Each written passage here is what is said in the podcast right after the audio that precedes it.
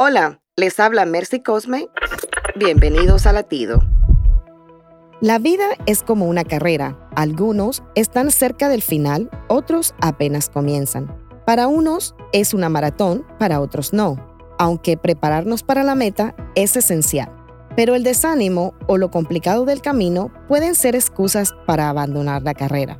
Hebreos 12.1 dice, corramos con paciencia la carrera que tenemos por delante. Como cristianos, renunciar a la fe no es una opción.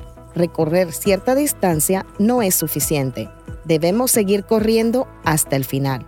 La condición física no se logra de la noche a la mañana y en lo espiritual, el hábito de la oración, la lectura de la Biblia y la comunión constante en la adoración a Dios nos harán vencedores en la carrera de la vida.